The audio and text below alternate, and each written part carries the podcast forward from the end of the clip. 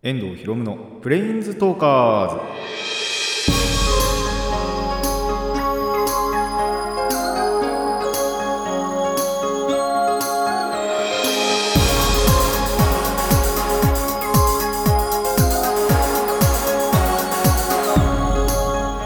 ラジオの前の皆さんこんにちは。遠藤博夢のプレインズトーカーズ。パーソナリティの遠藤博夢です。この番組はマジック・ザ・ギャザリングのプレインズウォーカーたちがさまざまな世界へ旅できるがごとくさまざまな話をしようという番組です。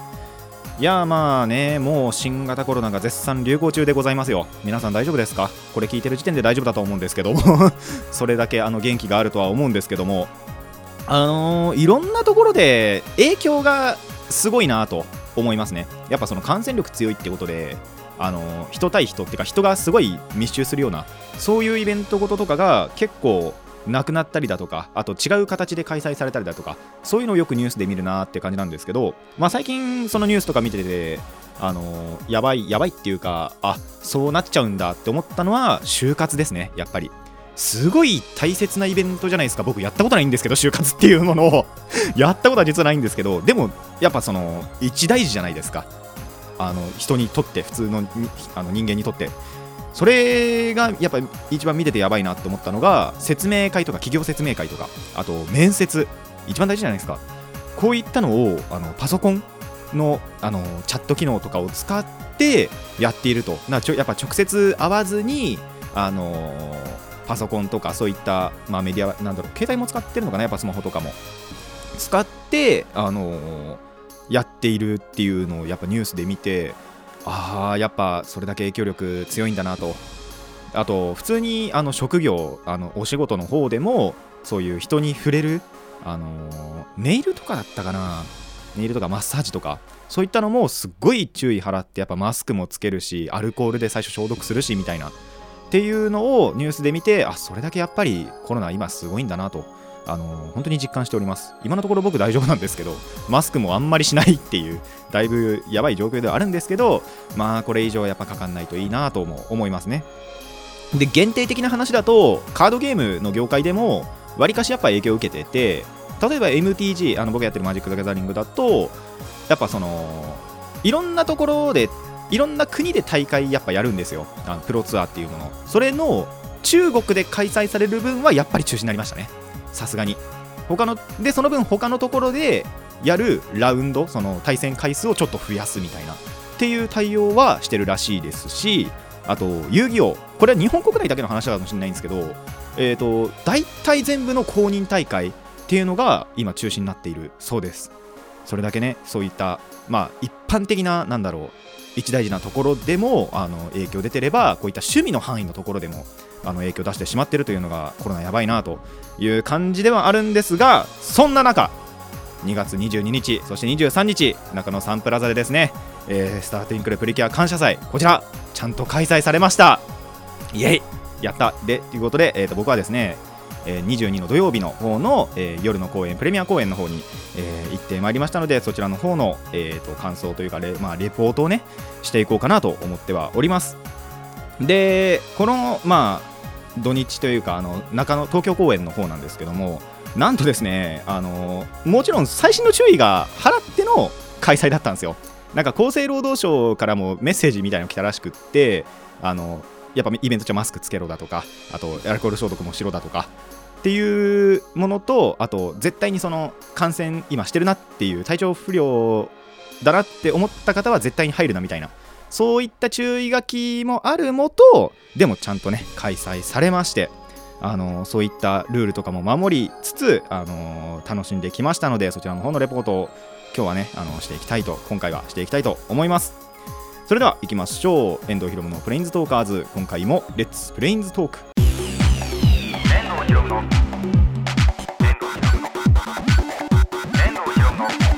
プレインズトーカーズ改めましてこんにちは遠藤ひろむです。早速こちらのコーナーからいきましょう。プリキュアの話。ということであのーまあさっきも言いました「スター・トゥイクルプリキュア感謝祭」の方のレポートをしていこうとも思うんですがさすがちょっとその前にえっとまあこのスタプリ感謝祭に向けて僕が挑んだことの自慢じゃないですけど あの武勇伝的なものをお話ししようと思います。あのですねまあちょいちょい言ってたんですけどもまたスタプリ1から見直したいなって言ってヒープリ始まってからもあの見直してたわけですよ。でやっぱりこのスタープリンクルスターティンクルプリが感謝祭があるということでそれまでにとりあえず全部見切ろうと。49話まで。全部見切ろうって思ってたんですけどやっぱその弟がいると見れなかったりとかそういったことがあったんですね。じゃあまあ結局どうなったかっていうと、えー全部見切りました。そのために睡眠時間削ったりだとかあとあのアニマックスでよく録画してるっていう話をするんですけどそこの録画も全部見てないです。もう録画の本数半端ないことになってるんですけどそれぐらい他のものを極力まあゲーム若干したりもしましたけどまあ極力削って睡眠時間も23時間しかないなんて日もあったぐらい削ってようやっと、えー見切ることもできました。でしかもその中でちゃんとね、あのー36話こちらのお話を見てからまず映画を見て 秋映画を見てでまた37話から見始めるというのが、あのーリアルな時系列だったんですよ。36話があってから映画があって公開されてでその次の日には37話っていうことその流れもあったんでそういったところまで、えーこだわり抜きました。でもっとやばいのがえっと21日ですね。金曜日にえっと えっと48話まで見てで当日22日の朝にちょっと早く起きて49話最後の話を見てから家を出発するっていう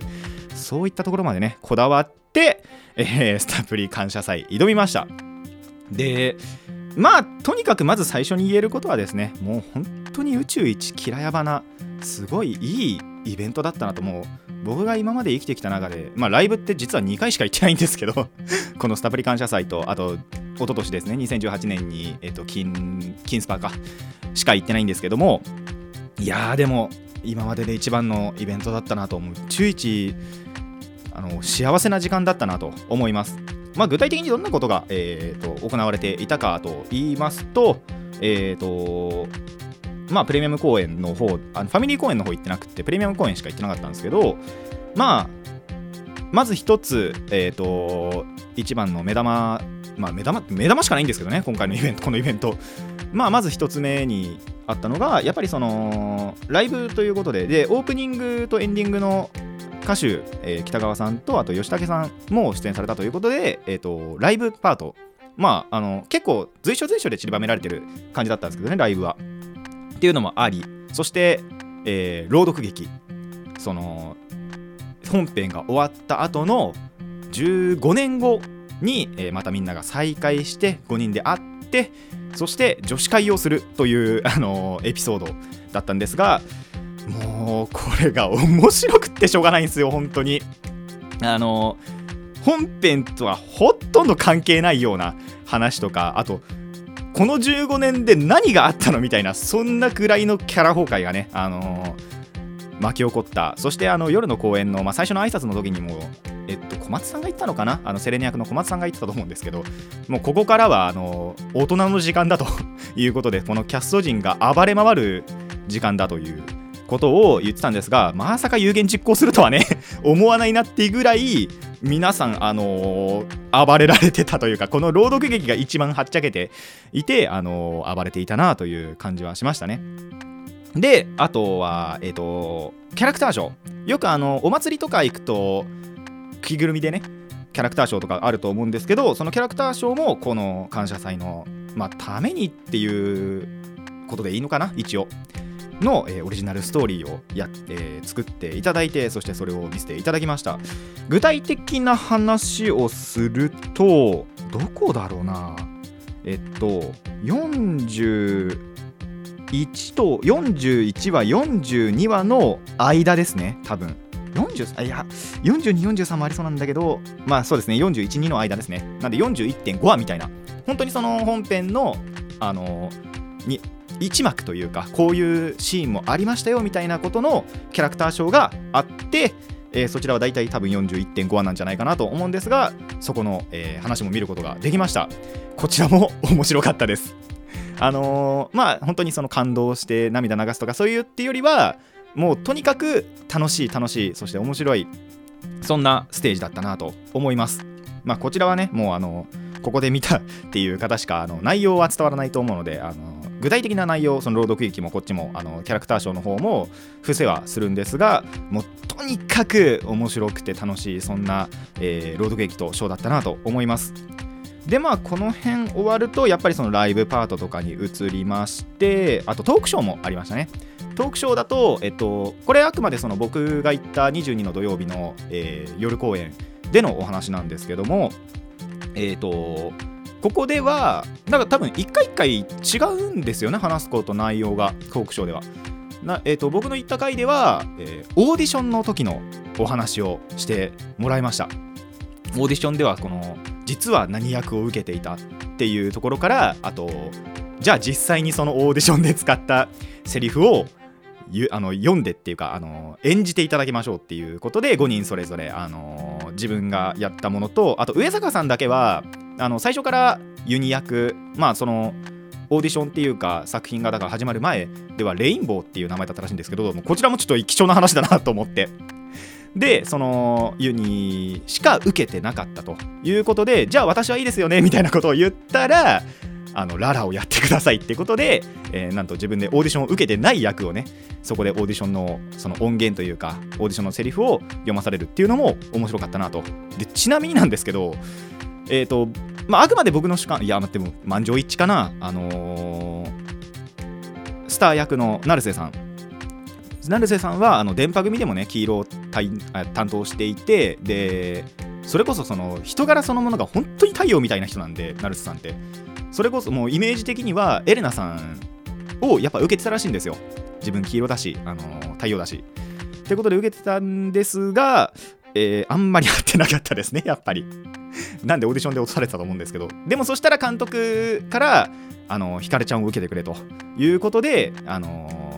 受けてそしたら受かってでやっぱ今に至ってるわけなんですけども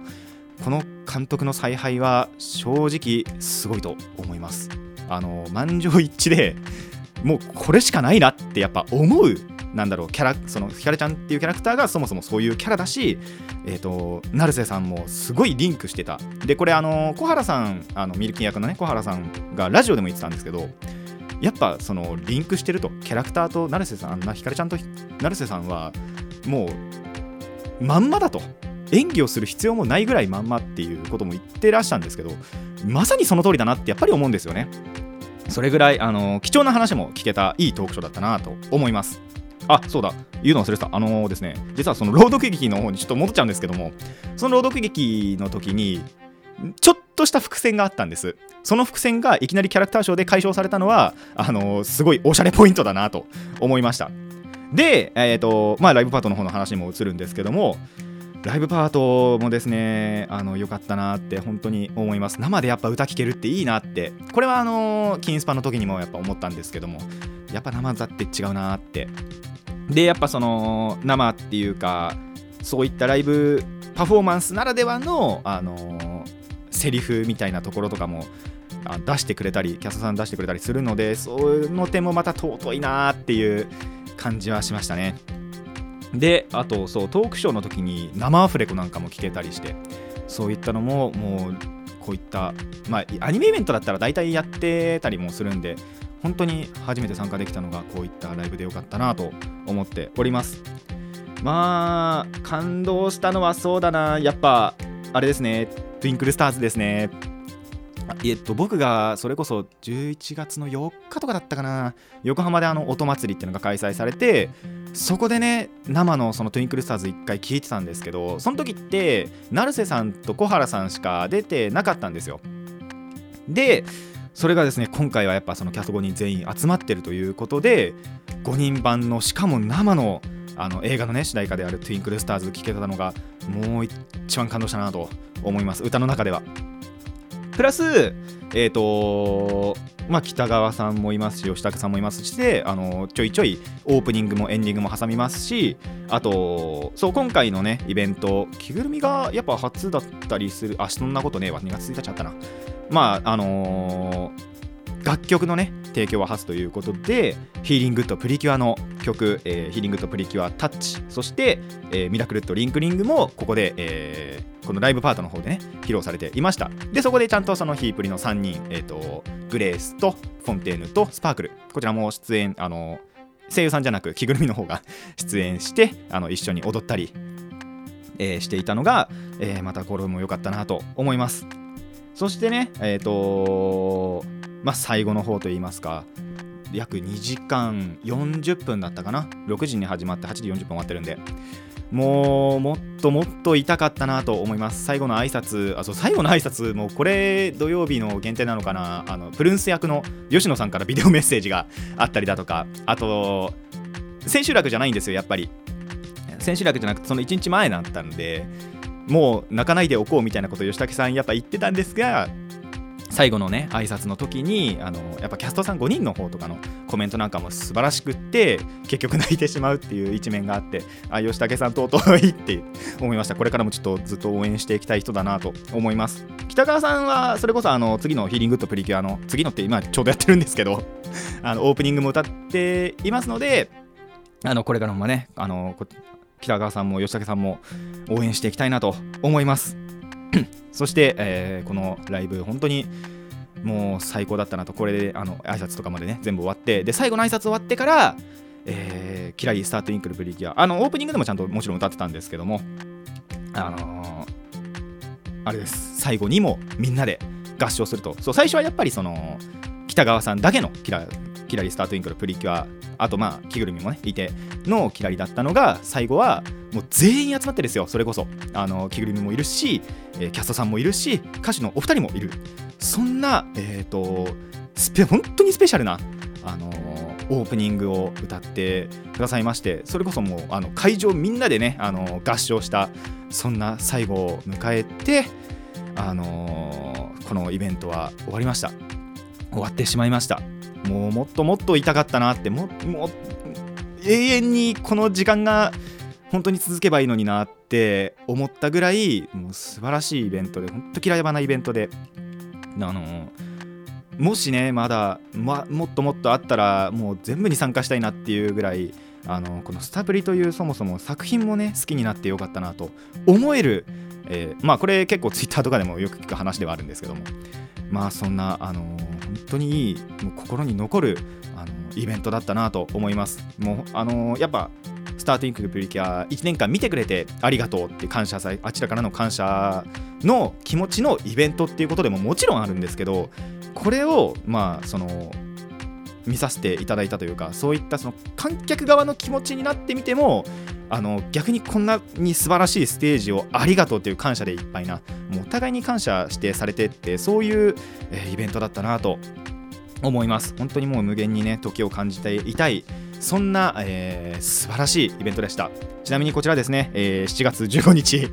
えと2020年の7月15日夏になりますけどもあのーライブのブルーレイ DVD ありますのでぜひね気になるという方はこちらも買っていただきたいなと僕ももちろん買おうかなと思っております。ちょっと金いっぱい使っちゃって あれなんですけども。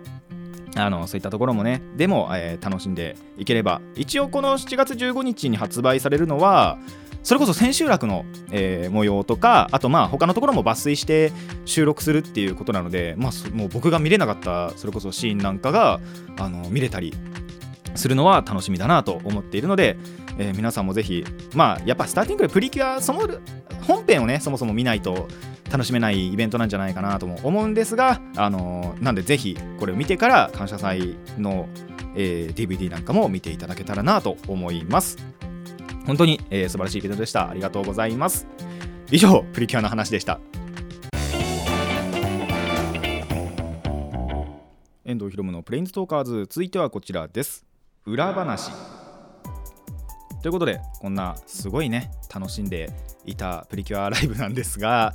その裏ではですねちょっと悲しい出来事とか反省するべき出来事がちょちょいちょいあったのでこちらの方のお話をちょっとしていきたいかなと思います。まあその中野サンプラザで行われてたんで中野まで行くということでまあ東京に出るわけじゃないですか。なんで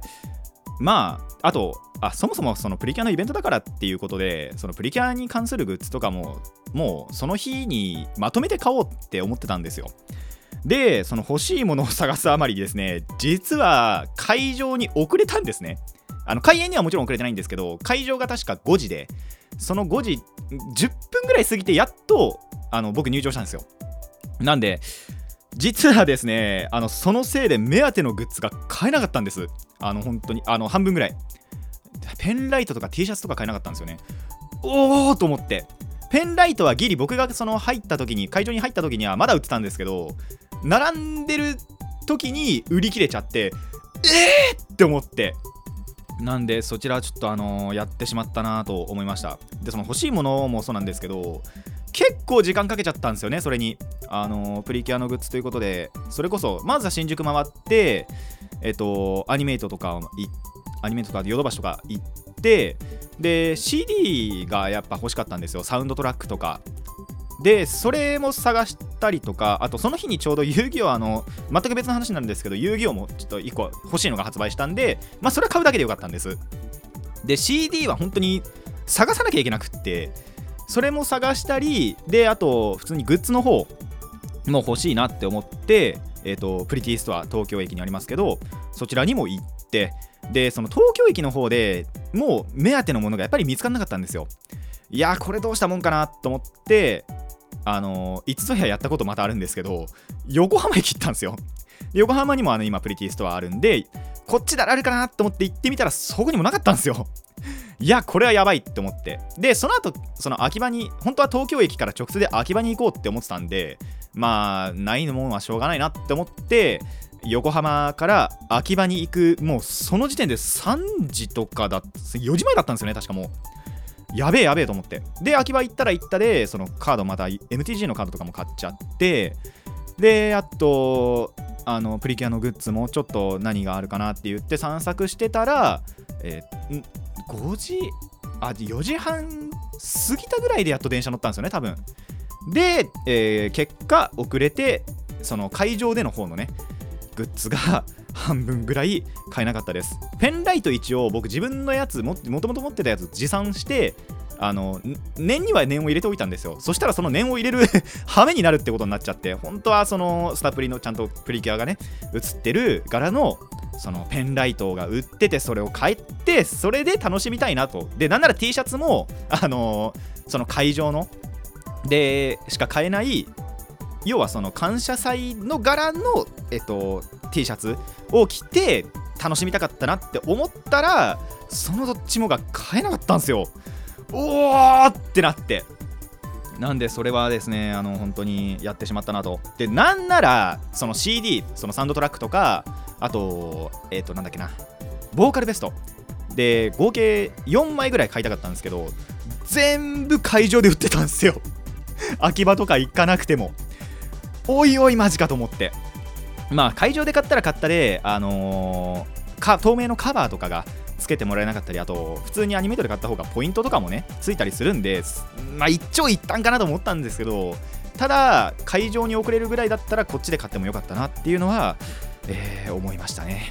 なんでそこはちょっと失敗したなと思います。でちなみにライブ中なんですけどもでそれこそ歌のパート歌あのーライブパフォーマンスの時になんですけどあのーさっきも言った通り僕ってライブに全く行ってないわけですよ。その金スパーで1回と今回ので2回目と。2回しかこの20まだ3年ですけど23年生きてきてやってないわけですよ。あの全然経験してなくってライトの振り方全く分かんなくってあの他の人のライトどうやって振るんだろうっつってあの気にしてたら会場あんまり見てないっていうね。多分7割8割ぐらいしかステージの方あんまり見れなくってそれこそそのライトの色ってもちろん変えるじゃないですか。例えばそのスターえっと成瀬さんが歌ってるそのキャラソンとかももちろん歌ってくださったんですけど5人それぞれ。成瀬さんが歌うときはやっぱりピンクキュアスターピンクなんで。で、えっと、次に、えー小原さんがミルキーの曲歌うときにはもちろんそのミントグリーンというかライトグリーンというかちょっと明るめの黄緑色黄緑を、えーに色を変えてで振るっていう動作になるまでにちょっとやっぱ時間かかるんですよ。その分ちょっとあその会場少し見れなかったのはやっぱやっちゃったなって思います。でやっぱその他の人もどうやって振るんだろうっつって横とか見ちゃったりするとやっぱり会場見なくなっちゃうんですよね。なんでその辺は、えー反省するべき点だなと思います。でえっ、とまあこちらもう一個あのーこれはもうチケットを買うっていうところからなんですけども、えー、千秋楽の方にも行きたかったなって思いました。なんでかってまあそのやっぱライブ終わるじゃないですか。あの土曜日の方が。のまあ終わるっていうか終わる直前ですねやっぱり。あのー明日も来てくれますか？って言って上坂さんだったかな？確かコスメクの上坂さんだと思うんですけどやっぱり聞いてくださって。そしたらちゃんとやっぱりあのー、明日も行くっていう人がペンライトをわーって上げてるわけですよ。やべえ俺も行けばよかった！と思って。せめてまあその大阪公演もあってので東京公演も2公演えっとまあ4公演ずつは全部あって計8公演あったんですけども。あのー、せめて東京の分、まあ、大阪だとあの交通費とかもかかっちゃってあれなんで東京の分だけでも、あのー、2日間どっちもプレミアム公演行けばよかったなっていうのは最後の最後やっぱりその見てて思いました。でなんならその日曜日ちょっとまた別の用事ができちゃってでその用事済ましてる間にもツイッターとかでワイワイ確認したんですけどちょいちょい。そしたらですねやっぱりその千秋楽でしかない仕様というかやっぱ千秋楽ならではの演出が一番最後にあったらしくってマジかと。もうツイッターで見ててみんな羨ましいなって思いでしかもやっぱりその千秋楽っていうことであのキャストさんそれぞれが一番やっぱ思いを込めたコメントをあの一番最後やっぱ最後の挨拶とかでも使ってたらしいのであのこっちも行けばよかったなって素直に思いました。あのもうバイトとかにしがらみにとらわれてちゃいけないんだなって。本当はやっぱその僕って日曜日バイトなんでそれで土曜日だけにしようって思ってたんですよ。12月でチケットを予約した時の話なんですけど。それの時にもう絶対休むぞっていう覚悟を持って1万6000円払って2公演分取っとけばよかったなっていうのはもう本当に思いました。これは一番の失敗だったなと思います。まあそれによってやっぱ人生の結構歯車狂わされたりするんで。あの今回は本当にやってしまったなと。なんでその分やっぱりそのライブ DVD まあブルーレイの方で買おうかなって考えてるんですけどそちらは買って、え、楽しみたいなと。まあなんならやっぱその妹も連れて行きたかったんでワンチャン日曜日だったら妹もついてこれたと思うんですよ。そういった点でもあの、まあやっちまったかなっていうのはちょっと思いますなんであのー本当ブルーレイ DVD 買いたいですし、なんなら、まあちょっとこれは後で言うかな。まあなんで、そのブルーレイ DVD 買って、千秋楽の分も楽しみたいなというのは思います。あのー、以上 失敗談という名の裏話でしたが、あのー、本当ね、それぐらいやっぱりそのスタプリ大好きになっちゃって、なんで俺はそのこれまでハマってなかったんだろうみたいなところもやっぱりあったんですよ。であのやっぱりあるものを買い逃していたりだとかっていうことが本当にその今思うとすごい多いのであのー、これからはねこういった後悔またしていきたくないので気をつけて生きていきたいなと思います。それだけやっぱスタプリ本当に大好きです。あのー、僕の中では個人的には本当にマホプリが一番好きだったんですよそれまで。あのマホプリ超えてるぐらい今ロス末期なんでそれぐらいあの好きになってよかったなと本当に思います。まあだからこそねここまでその後悔とかもできますしあのー、なんだろうなあの切なさっていうか寂しやっぱりその終わっての寂しさっていうのも感じているのでそれだけあのスタプリこれからもね一生愛してあのもちろんその他のプリキュアプリキュアでちゃんとあの好きになっていこうかなとも思うんですけどもうスタプリは一生忘れたくないなっていうまた一から見直したいなっていう ぐらいなんで本当に一生忘れずに、あのいたいなと。このイベントもね一生忘れたくないですし。そういったところであのスタプリどんどんどんどんもこれからももっともっとね好きになっていきたいなと思います。あのでこれくらい言ってるんであの皆さんもぜひスタートインクルプリキュア見てください。以上裏話でした。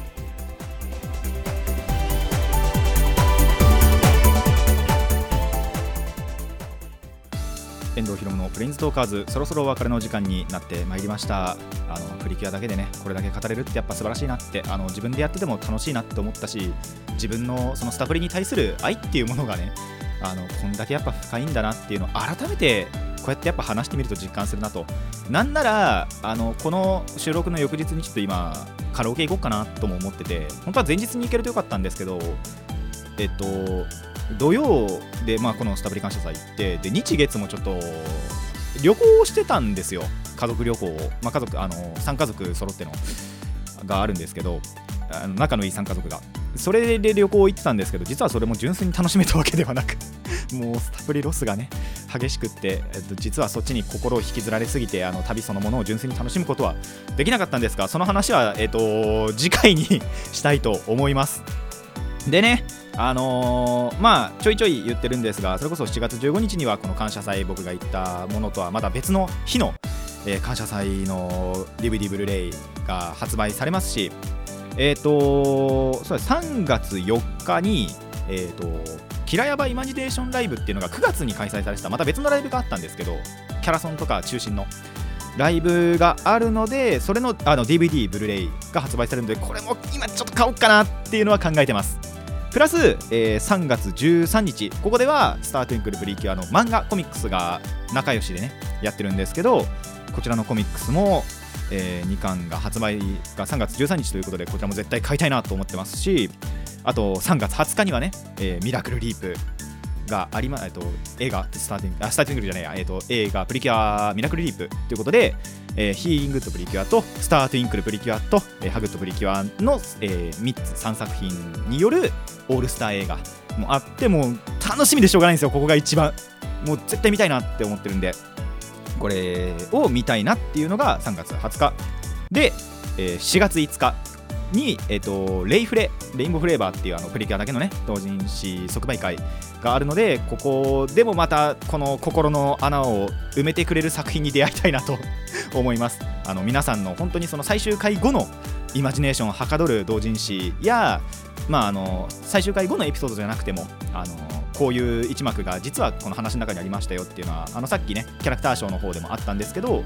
まあ同人誌って結構そういうものが多いのでそれを買ってもうどんどんどんどん心のあの埋まらないほどでっかい風穴をね あの埋めていただきたいなと思っております。で希望としては実は出てないのがそのスタートウィンクルプリキュア関連で出てないのが LINE スタンプ実はまだ出てなくってその魔法えっとどっから始まったっけな。確かプリンセスから始まってプリンセスがあって魔法プリが2つあって、えー、とプリアラが2つあってハグプリも2つあるんですよ。スターティンクルプリキュアがまだ出てないっていう本編終わっても本当あの夏コミぐらいに出るんじゃないかなって思ってたら出てないのでちょっとこれからでもいいんで作っていただきたいなっていう希望が一つとあとまあドラマ CD とかもあってくれたらやっぱ嬉しいなって思います。今回の朗読劇のやつあのもう本当にその 演者さんたちが暴れに暴れ回ったんでアドリブがもう半端ないことになってるわけですよ。もともとのどういうシナリオなのかなっていうのも含めて、まあ、そこのドラマ CD とか、まあ、そこじゃなくてもあの本編後のどこかでもいいですし、まあ、本編また最中のどこかでもいいですしこのドラマ CD がもしあればなっていうのが一つとキャラソン2段も欲しいなって思うんですよね。それこそ魔法プリーからしか僕買ってないですけどえっと大体23曲ずつぐらいあったと思うんですよ。あのーその魔法プリから見て魔法プリプリアラハグプリってあのプリアラとハグプリ実は買ってないんで分かんないんですけど魔法プリをで見るとそれこそ魔法プリってドラマ CD もありましたしでキャラソンもキャラ1人単位で見ると多分45曲ぐらいあるんですよね。カップリングカップリングっていうかあのペア曲とかトリオ曲とかもあったりするんでまたそれも含めるともっと大変なことになるんですけど単えっとあまあキャラクターごとで言ったら2曲ずつぐらいから2曲3曲ずつぐらいあったんでスタプリもそれぐらいやっぱ欲しかったなっていうのがもう一つとで最後にまあこれは出るんじゃないかなって思うんですけど、えー小説も絶対出たら買いたいなと思っております。まあどこの辺の話になるかわかんないですけど。あのそういったところでもですねあのこれからどんどんどんどん一応そのやっぱ埋まってないというかあのまだ出せる分のタプリの、まあ、グッズ関連なりあのこういった、まあ、メディアの関連があるのであるはずなのであの望んでいたいなと。そしてもう出た瞬間にねあの買っていきたいなと思います。それだけスタプリ大好きです。ありがとうございます。本当にいい作品でした。あの僕の中で一生ね心の中に残したい。なんならこれ,、あのこれまでもねこのラジオでちょいちょい言ってましたけどもあのターティンクルプリキュアはプリキュアシリーズとしてもうあのもちろんいい作品だと思いますしあのアニメ作品もう普通の他のアニメとかと一般で比べても要は49話続く一つのアニメシリーズって考えたらすごいいい作品。49話分楽しめるいい作品だなって思うので、あの本当に見ていただきたいなと。そしてね、あのライブの方も2つありますので。そちらも、えー見ていただきたいなと思います。え ーこの番組ではお便りを募集しています。疑問や反論意見はもちろんのこと朗読してほしい作品も募集しております。どのお便りもラジキャスネットのメール送信フォームまでお寄せください。たくさんのお便りお待ちしております。まあそれこそ感謝祭まあ僕と同じ日に行ったでもいいですしまあ僕はこの公演に参加しましたよみたいなあったらそこもですねあの送っていただきたいなと思います。あのぜひそこあの他の日僕が行ったのが22の夜ですけどもそれ以外のその公演であなんか特筆すべきところがありましたらそういったのもコメントで送っていただければと思います。ツイッターとか確認しても一応あったりするんでなんとなくわかるんですけどもね。あの100%全部はやっぱりわからないのでそういったところもお待ちしております。それではあのプリキュアの話しかしてないですが今回はここまでといたしましょう。遠藤ひろむのプレインズトーカーズ。ここまでのお相手は遠藤ひろむでした。また次回もレッツプレインズトーク